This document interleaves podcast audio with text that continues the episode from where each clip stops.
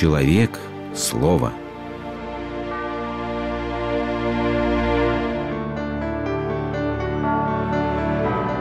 Религиозная энциклопедия. Счастье.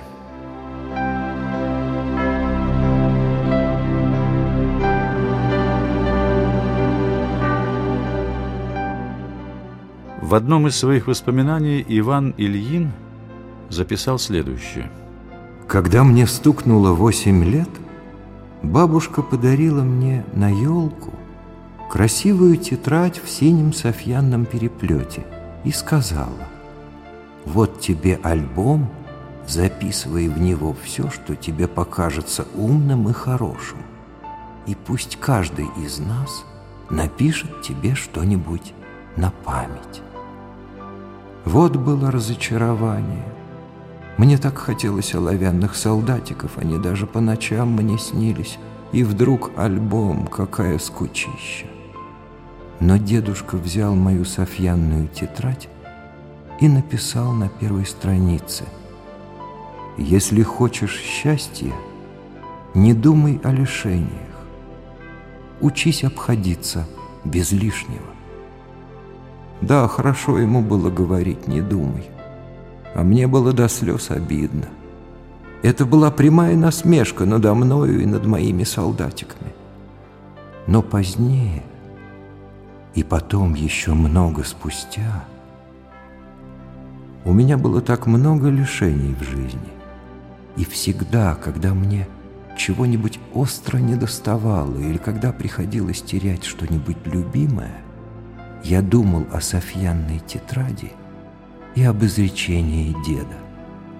Я и сейчас называю его правилом счастья или законом оловянного солдата. Много слов сказано о счастье. Много исписано страниц, однако так и остается оно загадкой. У каждого поколения есть свой рецепт счастья. Каждая эпоха не сомневалась в том, что именно ей удалось найти этот затерявшийся ключ от Эдема. Разве не ради счастья вершились судьбы народов и цивилизаций? Но всегда счастье так и оставалось неразгаданной, а может, даже и роковой загадкой для человечества.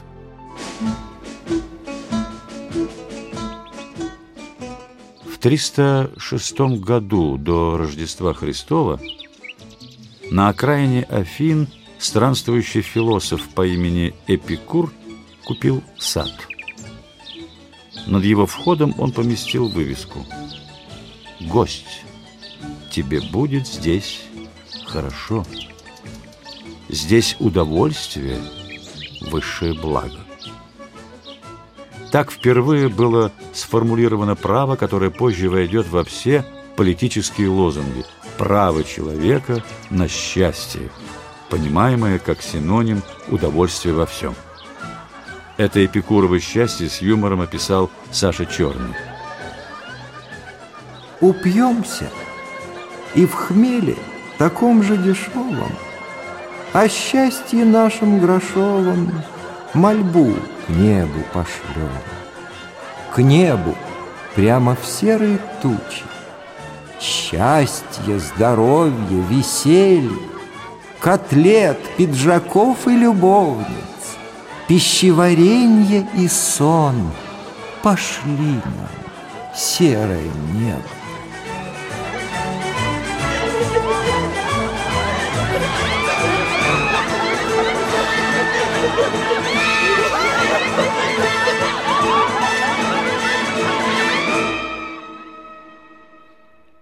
Какая пропасть лежит между этими словами и словами Христа о человеческом счастье. Для Христа счастливы, по-славянски блаженны, те, кто с точки зрения Эпикурова счастья и есть самые несчастные, нищие духом, искатели правды, чистые сердцем, кроткие и немстительные миротворцы, гонимые и угнетаемые со всех сторон. Что это? Издевка над самым сокровенным в человеке?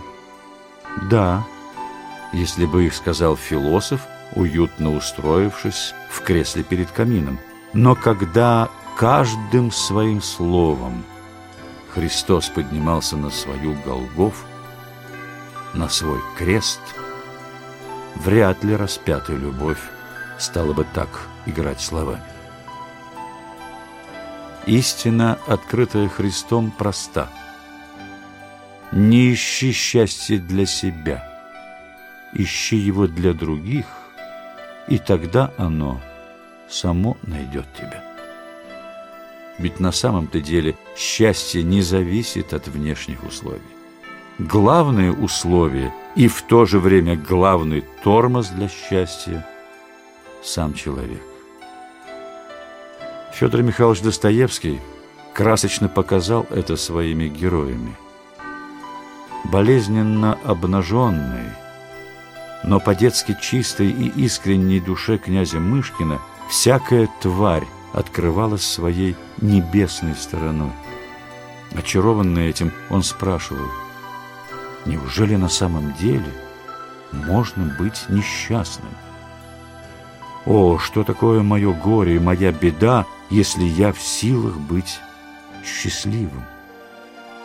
Вот оно счастье, с белыми окнами в сад. По пруду лебедем красным плавает тихо закат. Здравствуй, золотое затишье, с тенью березы в воде. Галочья стая на крыше служит вечернюю звезде. Но эти проблески подлинного неземного счастья увидят только те глаза, которые подняты к небу. Только сердце, полюбившее отдавать себя без остатка, может познать то блаженство, которое заповедал Христос. Солнце, сияя, теплом излучается. Счастливо сердце, когда расточается. Счастлив, кто так даровит, Щедрой любовью, что светло мучается, Будто совсем он живым обручается. Счастлив, кто жив и живит.